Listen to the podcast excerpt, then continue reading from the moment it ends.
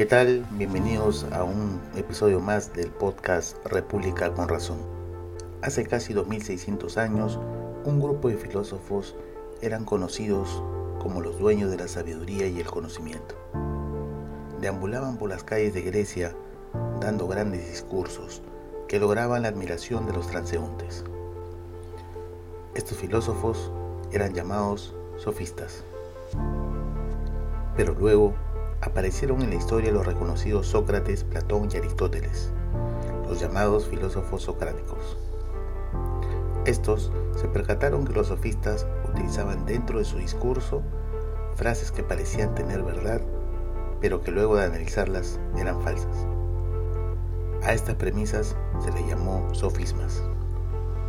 Los sofistas eran pues enemigos intelectuales de los socráticos. Apelaban a la emoción de los oyentes. Lanzaban frases que todos querían oír y que nadie quería negar. Emitían conceptos indemostrables. Su finalidad era convencer a los demás ganando debates con sofismas y falacias, que engañaban al pueblo ateniense para beneficiar a algunos. Los socráticos, por otro lado, apelaban a lo racional. Consideraban que la finalidad de los debates era conocer la verdad. Creían que la construcción de una república debía ocurrir basándose en la razón. Afirmaban que de las emociones salían las peores decisiones de las emociones salía, por ejemplo, la violencia, que destruía en vez de construir. Aristóteles decía que los seres humanos eran animales políticos. Platón manifestaba que el precio de desentenderse de la política era ser gobernado por los peores.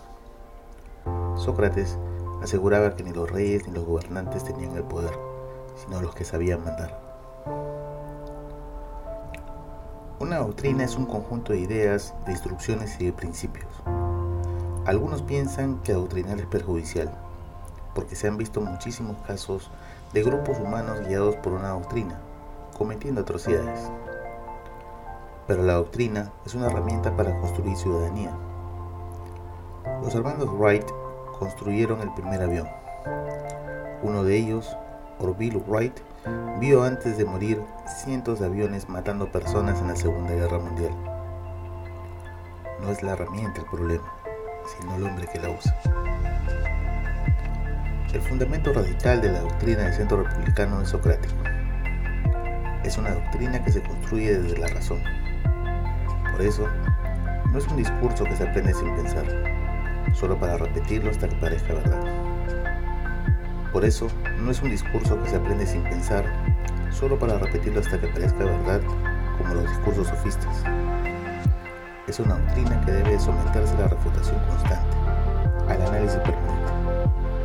Y al ser reconocida como verdad, poder tener la satisfacción de pasarla a quienes consideramos se puedan sumar o conseguir exhibirla como garantía de que vamos a hacer lo que decimos que haremos, confianza y acción colectiva.